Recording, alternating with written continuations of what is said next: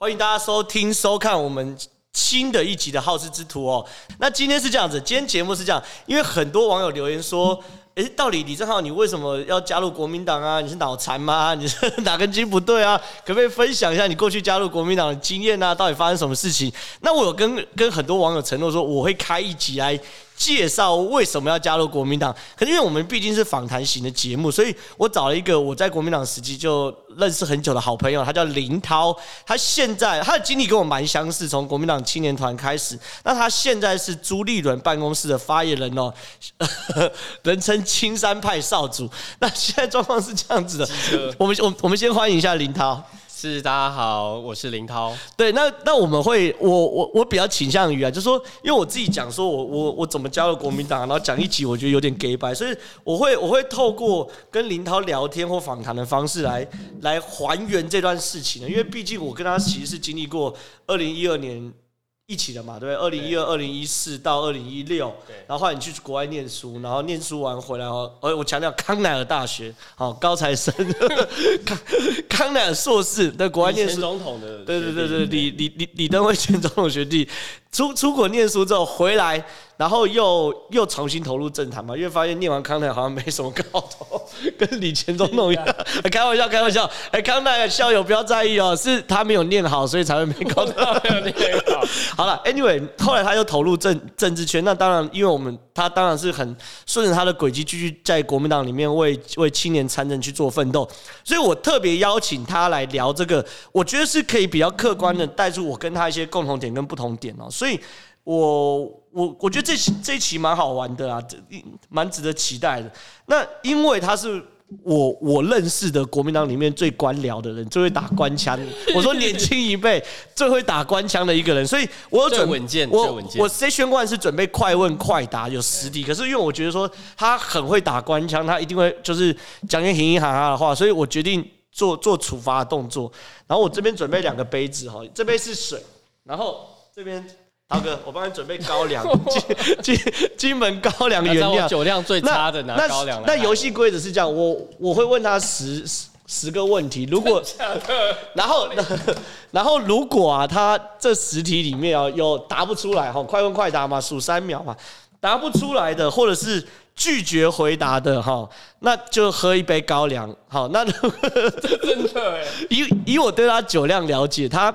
以我对他个性了解，他太官僚，他可能十题都选择巨答，他可能连喝十杯。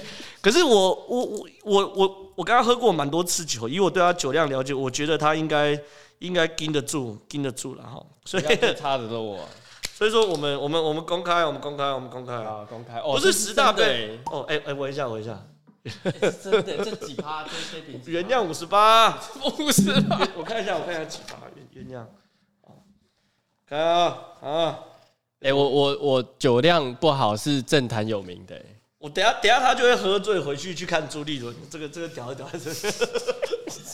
好好来来来来，哎，这这这这这倒真哦，倒真哦，倒真哦，不多不多不多不多不多不多。哎，OK OK OK OK，一个一个 shot 一个 shot 一个，这不到这半个 shot，一个 shot，你你回答就没事啊。好好好，来来来来，这种事。然后我帮你准备水，水是一杯的水。那那那个水一杯的水，如果喝完就不加了哈，因为我们人手有限。早知道我就吃卤肉饭再来。快问快答，快问快答。我先把高粱放在这边，高粱放在这边。好，好，好，来来来来来来来。那个第一题，第三秒三秒钟要回答。第一题，最欣赏的国民党政治人物朱立伦，OK 吗？简单。第二题，最讨厌的国民党政治人物为什么？一、二，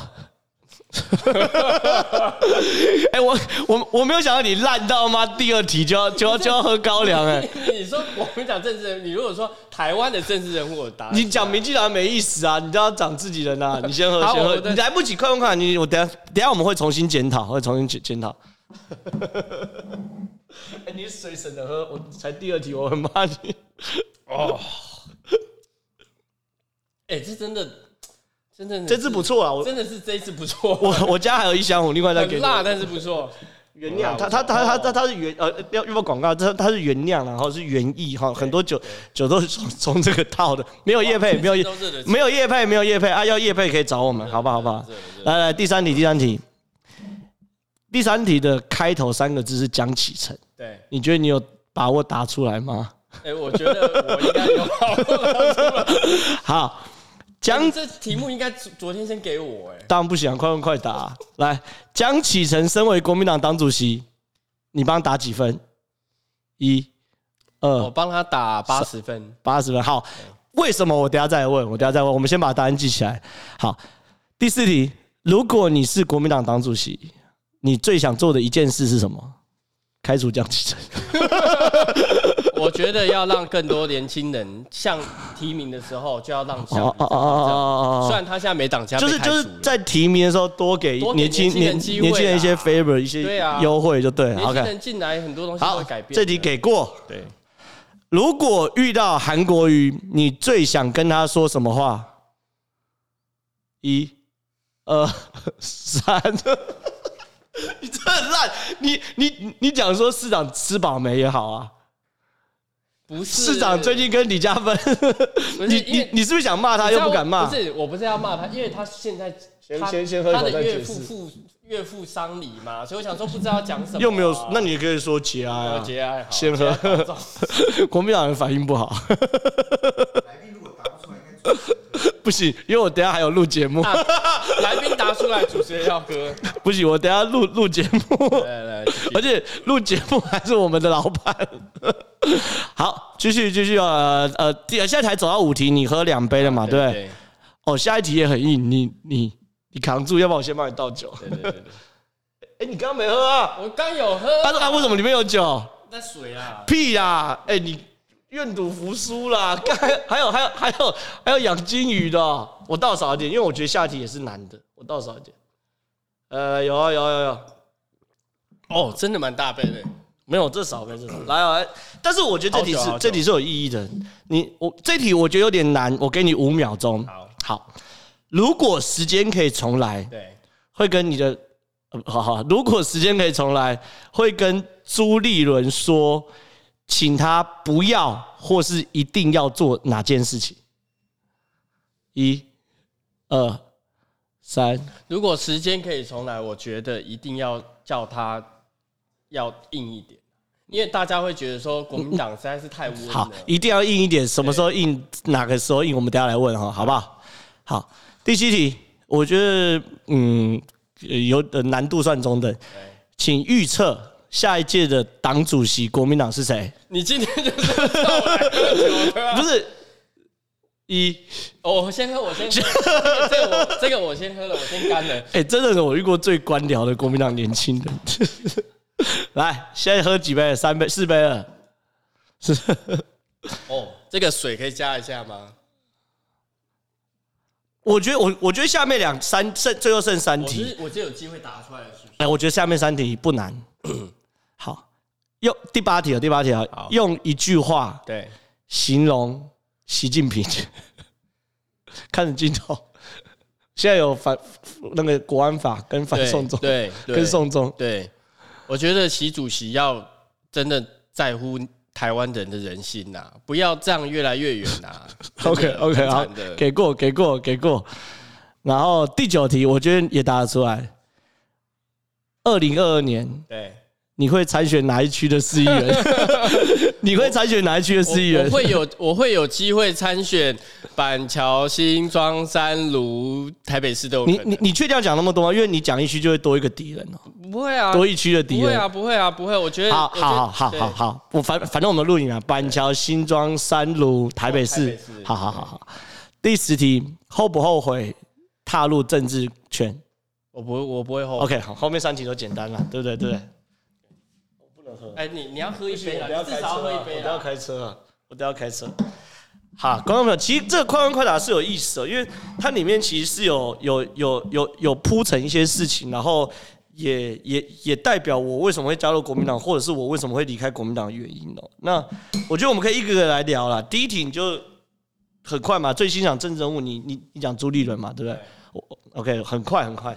第二题最讨厌的政治人物为什么答不出来？国民党政治人物，现在可以慢慢聊，我们可以聊天。其实我觉得国民党不是不是说点出任何一个人说你讨厌他，是他可能整体的文化需要被调整。那你觉得，所以你意思说不是国民党某个人的错，是整个文化错？是整个文化的错。那不欣赏呢？你好，那我们跳过讨厌，那从不欣赏的角度嘞，因为欣不欣赏，它可以有很多层次可以切。第一个是，嗯，价值观。好，这个价值观可能来自于是，呃，国家认同的价值观，也有可能是来自于你面对重大决的价值观。坦白说，我可以直接讲，我对韩国瑜的人我很喜欢，我觉得他很随和。然后，如果我可以跟他喝一杯高粱的话，我我会跟他是很好朋友。可我对他刚选上高雄市长就去选总统这个价值观，我不能接受。所以这题我会打讲韩国瑜，甚至我对他在统独立场上我不能接受。那最不欣赏你，你你的选项甚至可以说是你对于他操作政治的手段你很不欣赏。那不欣赏的原因可能是很拙劣，也有可能是太仁慈，比如朱立伦，可能是太仁慈。你懂我意思？所以说，如果换成不欣，太善良。对，如果换成不欣赏，你要讲谁？还是要点一个人？点一个人，因为我们现在在检讨，已经不是快问快答，就是我我在剖析你的内心，因为你不可能，因为你哎，你看着镜头，我们是，我们是年轻的来宾，你你能相信说？整个国民党，你没有一个不欣赏或不喜，因为总有相对值啊。我最不欣赏就是李正浩，但他现在被，但是他现在被开除党籍了。就他他讲话太直接了。好，我这题 pass 给你，我这题可以给你 pass，我觉得有点难。好，江启臣当国民党党主，你帮他打八十分。对。我帮他打八十分的原因不是说，哎，认真，你你要真诚才会获得观众的喜好。是，我觉得我 我觉得我为他打八十分是觉得就是说他其实有在做改变，有在想要改变。可是从去年的这个中常会提出的改革方案到现在，其实对于整个国民党亲美路线，大家还是最期待的嘛。因为你看现在这几波跟美国台美的互动，其实国民党是要得分的。因为民进党去单压川普政权嘛，对，那造成就是说，跟国民党单压习近平政权，这已经就不就这对啊，这这最现实的问题就是不是国民党印象要改变，不是民进党没有输，国民党就得分。你看，因为民进党民调在掉，对，可国民党民调没起，对啊，对啊，国民党智库自己做的民调，从就呃十月二十一十十哦不呃十月二十一十一月二十。十二月十九，表示国民党做错了什么事情啊？对，或是没做对什么事情啊？对，他现在就是打来住的议题嘛。对，那可是老实讲，一月之后这个来住的议题进来之后，其实民众如果在源头有把关的状况之下，其实是感觉会有些。哎，你觉得公投没搞头吗？我觉得公投有一点搞头。哎，公投有搞头啊，可是你要搞不好会过啊，还好吧？我觉得有机会过。我我我这因为因为公投门槛，我跟你讲，真的坦白说，我这边要讲，民进党真的是。我我认为啦，至少在罢免跟公投这两件事情，民进党算是作茧自缚，因为他们过去是反对党嘛，对不对？然后一直觉得说公民参政应该鸟笼公投哦，鸟笼罢免。罢免是全民参与门槛不应该高，然后往下修。可是公投你看很清楚，你你你把门口变门槛变成四分之一的时候，就变成二一半的一半嘛，对，变四分之一的时候，结果是二零一八年国民党提的全过。对，你其实换换句话说，民进党在野的时候，他们也会更容易提啊，所以变成是在野要挑战执政会变更简单。对，罢免也是啊，现在王浩宇十六，可是罢罢免王浩宇要八万多票，欸，你知道八万多票多高吗？哎，我先讲，我们现在录影的时间是。隔天要罢免王浩宇，所以播出的时候可能已经有王浩宇罢免的结果。但我知道有电视台要开直播来谈王浩宇罢免。对对对，听说会出现吗？会，要要要黄浩宇来，然后然后小弟我也会出现，所以 好期待。对对对，有点期待。好，就是你觉得国民党江主江江启臣是八十分，然后差的二十分差在哪里？单压习近平，还是说改革没有未尽之事？改革是未尽之事。我觉得，我觉得其实很多刚开始在承接去年他接党主席的一些理念，我觉得是好的，是，所以我觉得是，所以才是有价值的，所以才是老朱愿意 让贤的原因。那就是说让年让年轻世代、中壮世代试看看嘛。啊，可是过程中大家会去检视到底你有没有达到那个成果。是，我觉得大家都可以看。其实不只是说大家感觉主观上感觉，客观上的民调数字到底国民党有没有增加。或是说，其实这些民调的数字跑到民众党了。我们看到民众党最近十到十四趴，其实是很惊人的。所以大家在讨论说，是不是蓝会被白，进一步的做可是吃掉的动作嘛？可是这件事会会会进入到更深层的讨论，就是说这也涉及到我对国民党现在是情感依旧，可是实务上是很很很不能接受。主要原因是，你看，即便是江启臣这样的明日之星，周遭很多中中生代，包括燕李李彦秀、燕秀、柯志恩等等的，都在他的周周遭，甚至蒋万安、林为洲某种程度，他代表了一个国民党世代的的的价值观，而且他并不是像我一样孤身一人的小咖，然后他的家庭背景也大。然后在国民党党主席的时候，也是以近乎于碾压的姿态拿到党主席。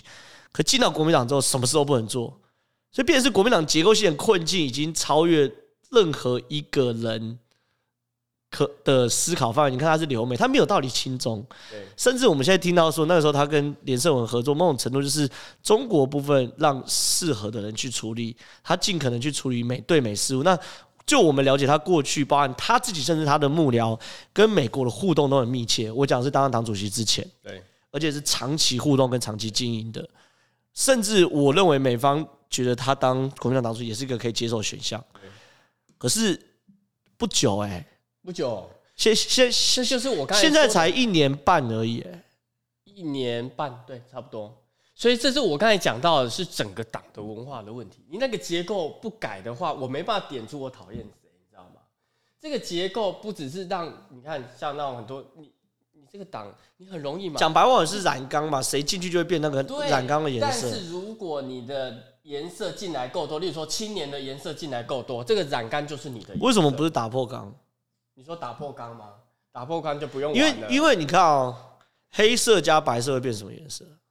灰色，对啊，你就就算白色再多，不会啊，白色到最后会变超级淡的灰色，就是就是让就是就是要让让黑色变成十 ppm 以下，就是 跟跟来个就变未检出 啊！我跟你讲啊，举一个简单的例子啊，之前不是同事大游行吗？啊，现在不是之前我看你脸书也有提到那青年团总团长陈柏翰啊，说要去。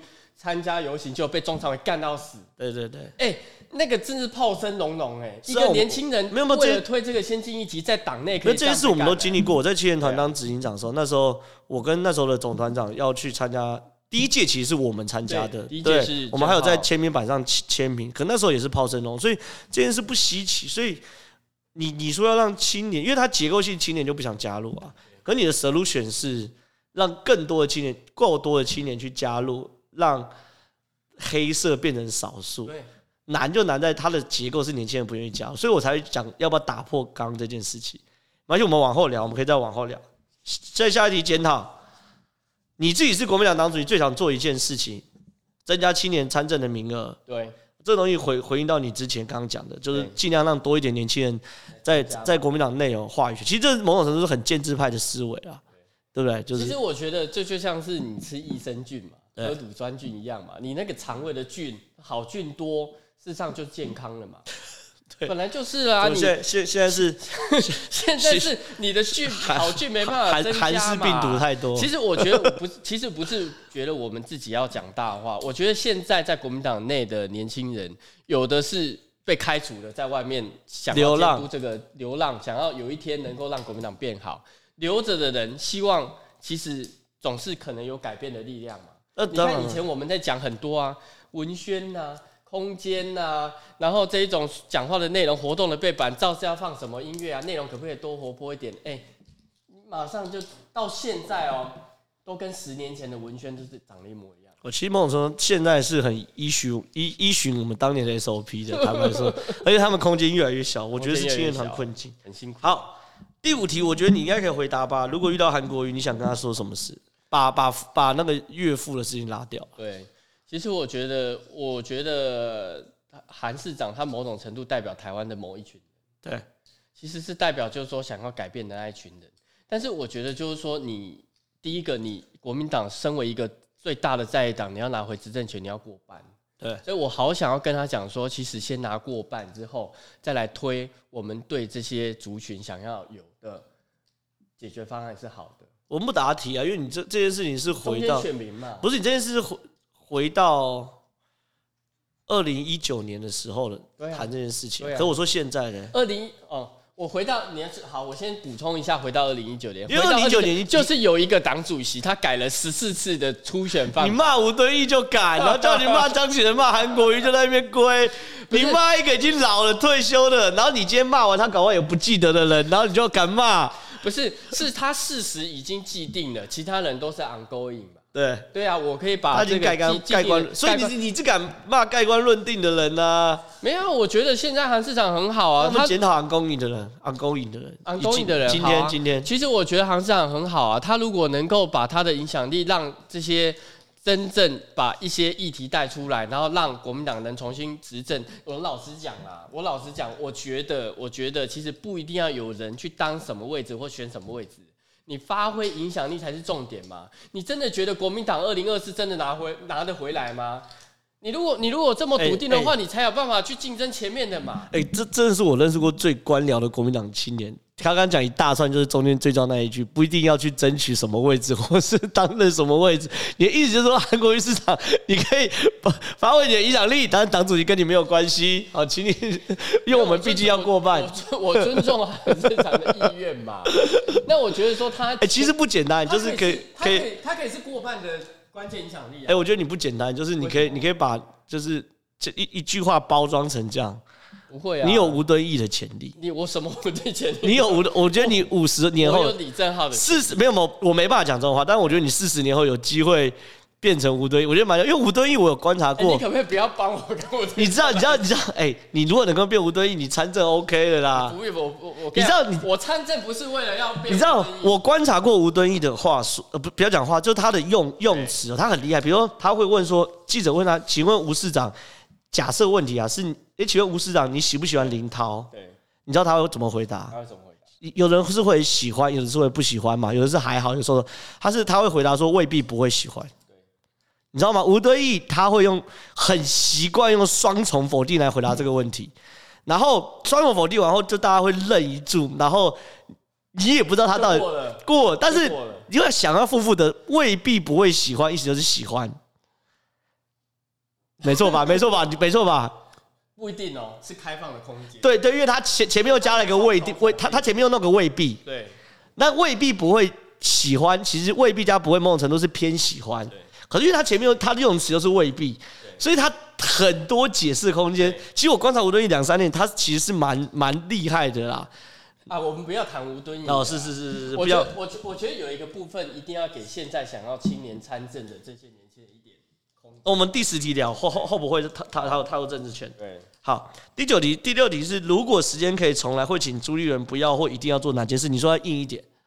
可是朱立伦如果那时候好，假设啊，一切如愿，好，郭台铭没出来，韩国瑜也被朱立伦这番话感动了，然后朱立伦出来，朱立伦会输啊？你你怎么觉得他会输？这种假设性的问题。二零二零年的大，二零二零主要是反中赢。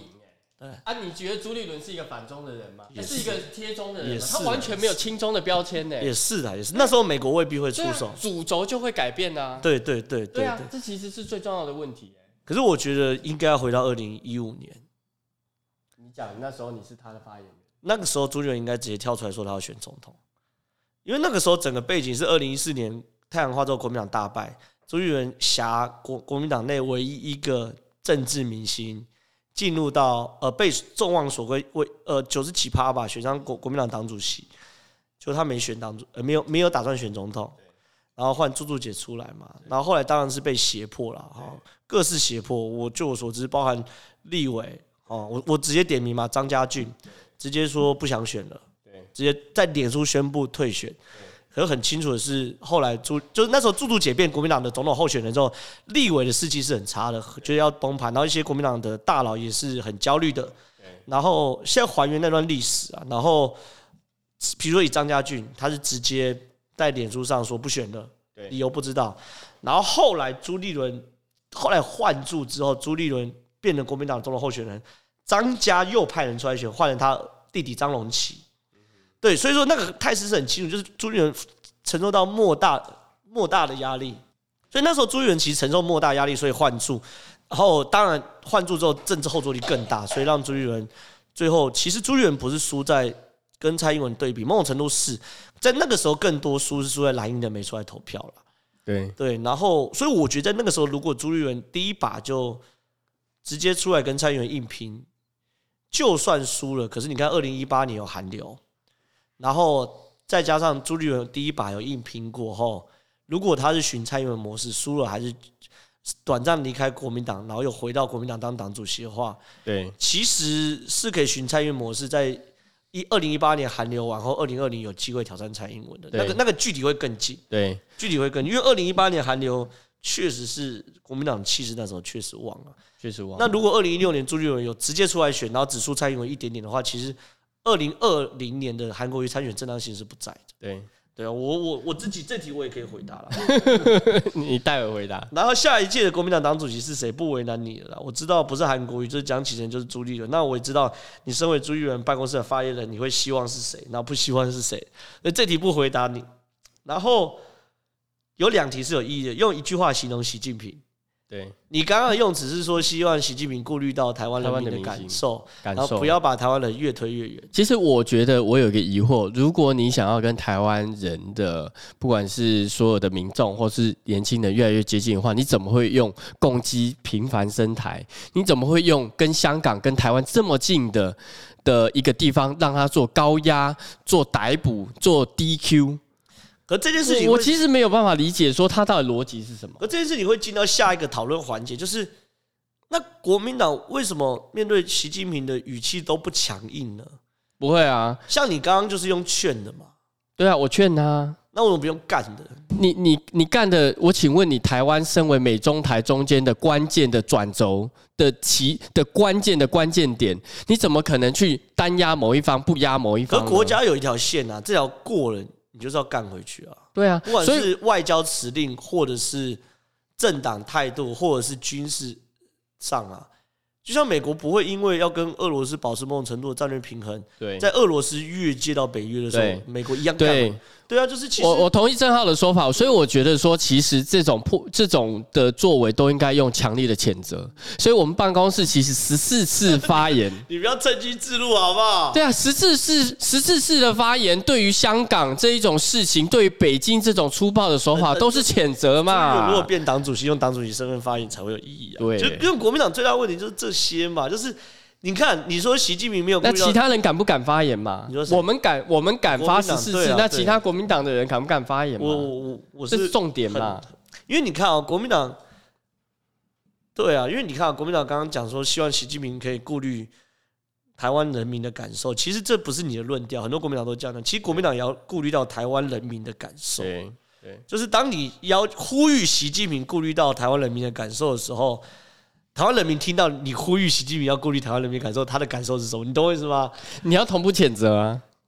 可以啊，对，可以啊。可是我跟你讲，国民党其实最最俗套的说法是什么？你知道吗？说谴责习近平，可是蔡政府也要怎么样？对，那你但其实你不要武打，你不要武打蔡英文干嘛？你事实上是他们共机起飞，对啊，对啊，今天不是蔡英文派飞机过去啊？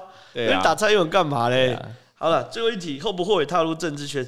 这个其实我们题目，我我每次访问都会有些教育意义，就是说，因为像我访问过，以目前来说访问过记者，对啊，然后制作人，对，然后还有政治幕僚，然后还有像你这样，就是更在第一线观察那些。政治明星，然后或是曾曾经的 政治明星，我讲马英九，我讲马英九，你第一线观察过马英九？我二零一是帮马的，对对对对对，马总统，你不要想那么多，不要想那么多。到底加入政治圈对于年轻人是是不是一个好的选项？其实我觉得，或是说以蓝营的身，以国民党身份加入政治圈是个好选项吗？前面阻碍重重，又是个酱缸，然后进去又又被影响，然后没什么发展性，然后同才又笑你，到底是个好选项吗？你看我现在。海阔天空，不会啊！我觉得你因为有国民党被开除之后，你 声量暴增嘛，对不对？对，但是后面延续也是靠我自己啊。对啊，对啊，当然，当然，当然。你你你你支持？你建议吗？或是说，假设一个年轻人想要进入国民党或进入蓝营，从事公共事务，我们不要讲政治，因为太年轻就讲政治不好。从从事公共事务，你会给他什么建议？其实我觉得两个层次来讲，哈，我觉得不论是蓝绿白都是一样的事情。蓝绿最大的差异就是，民进党它是用派系来跟年轻人互动的，它让很多年轻人，因为一个派系要可长可久，它一定要让年轻新血进来，有战术、有论述，然后有战斗力。其实，在民进党的年轻人是看到升迁轨迹的，看到升迁轨迹。国民党是党主席的更迭，就算年。就像以前我们，你知道青年团，他有亲属一、亲属二，慢慢的培养这些年轻人。可是每个党主席跟这个亲属是有距离感的，他不一定是我的人马，他可能是别的人马。我要不要帮别的人马栽培这些年轻人吗？这是一个很大的问号。所以民进党他用派系，他看到你刚才讲了升迁轨迹，所以我觉得说，为什么他们可以连续这样子的？的原因在这边，可是我觉得这是政党的层次啊。我觉得以个人的层次，我看到最近很多人不是说，呃，二零二二很有机会吗？就是二零一八之后呢，再一次的有大家去参选议员的可能性。国民党内部啊，极度乐观，很多年轻人想要投入市议员的选举。其实时代力量也是，民众党也是，对对对对，对。但我觉得就是说。像我自己来讲啦，我我是看起来好像读康莱尔，好像有点天龙，但其实我是道地的云林云林海线，云林云林云林台西海线，现现在都开始讲台语，对，后面这段都开始讲。我我是非常在地迄云林大西人，大西国小，大西国中，回到今嘛处个底下大西，所以我的意思就是说台语继续啊。然后我的意思就是说，我是我们是像老师，很丢脸，哎，你这样很丢脸。记得老师的家庭，那是边呢？来参与这样子的正式的一个工作呢，所以我就是说，我就是说，不只是我的家庭是老师的家庭，我猜很多的家庭其实也都是，例如说他不是政治的背景，他不是二代，他你也是很单纯的公务员，你也没办法，就是说我们有非常强烈的澳元，我们加入这一图就是全 all in，就是 all in，他不是说我结束之后我还可以接家族的事业，我其实可以来玩这一招玩五年，不是。所以在这种情况之下，能够在的年轻人是非常难的。那我觉得就是说，刚才正浩讲的，我之二零一我是帮马总统竞选连任嘛。对。那后来我出国三年，那时候没有竞选二零一八的，就是投入议员嘛，因为那时候很多人都上，几乎年轻人九成都上。那时候国民党不要讲，就是其实年轻人去差不多就 O 就会上。对。但为什么那时候我决定呃出国念书？因为我觉得我们还像我。我心中的那一种明代的那一种印象还没有改变。OK，跑摊，OK，红白帖，地方性，然后地方性的，你要，例如说选一个议员，像中南部要花四千多万，哎、欸，你对我们这种小家庭，你要花几千万的事情是天文数字。对，我还没有办法想象，就是说我能支撑那样子的一个明代的选举。但二零一八年之后不一样，我们发现年轻人他不需要花那么多的资金，他用社群，他用 YT，然后他用其他的来补足，他用。专业的问政，或是了解在地的一个的跑得够勤，他就上得了。那我就觉得说，哦，现在原来你选上一个议员，不用绑在一个选区，你是关心整个你可以关心的议题，同时可以服务在地的选民。这个东西会让我们这些人觉得，就是说可以再回来的的的一个方向，不然我们怎么可能？对。所以那时候就，其实其实其实其实你没有回答问题，因为我我的问题是说给年轻人青年参政，如尤其是进入蓝营要有什么建议或什么的啦。我这题我可以帮你回答，因为刚刚林涛讲没有错，呃，民进党是派系文化，所以你年轻人进入到派系是会很清楚自己知道自己五年后、十年后，如果你自己够努力，而且你的呃天分足，因为。其实做每一行需要一些天分啊，对，五年后会怎么样？十年后怎么样？二十年后会怎么样？可是国民党是大佬文化，就是你你跟对了一个大佬，这个大佬如果变党主席了，变总统了，坦白说会有鸡犬升天，就是你即即便只是未够班，可是你会因为你的老大变成大呃话事人，然后你会一一你会一起鸡犬升天，会有一点呃靠运气的感觉。所以我认为在蓝营呃蓝营的年轻人里面要。一个想法是，你如果自己自己有一天你的老板倒了，你在这个圈子里还剩下什么？那这件这件事情实力就很重要，因为派系会有互相拉拉拔的感觉。我们是有点是江湖兄弟那种感觉。可是派呃国民党大佬文化是大佬倒了，你只能靠实际说话，或是靠你过去的积累说话。所以我我很建议，如果你是个没有背景，然后。呃，想要参与政治，又偏偏刚好想在蓝营的部分的话，我认为你的基本功要比绿营的人更扎实，然后要至少前三年到五年要很吃苦，很吃苦。像像像我们都经历过三到五年，蛮很很晒的过程。对对对，然后十年了，现现在现在八到十年，但是但是我因为我这几年我过得比较好，所以我没有。不是我开玩笑，我开玩笑，我开玩笑，我开玩笑，我开玩笑，我开玩笑。对。就是就三到五年内，我觉得基本功是一定要，就是你你放到各行各业都是一样，就是你大概要三到五年后才可以熟悉整个行业的。那这是这是我给，如果有一天你要加入国民党，然后偏偏呐、啊、又没有什么背景的人的年轻人。一个建议就是说，你不要看到说现在好像很多新政治啊，两年三年哦变议员，可那个都是有一点是政治乐透，人家中乐透不代表你会中乐透。对，所以我想我想最后我想补充一个，就是说有些人说参与政治啊，你固定在一个选区是不是就没有自由了？其实我觉得你选上你才能真正的自由。为什么？因为像民进党它有派系的运作，对，国民党没有派系。对，国民党你选上你可以自由在你自己的发挥的议题上耕耘。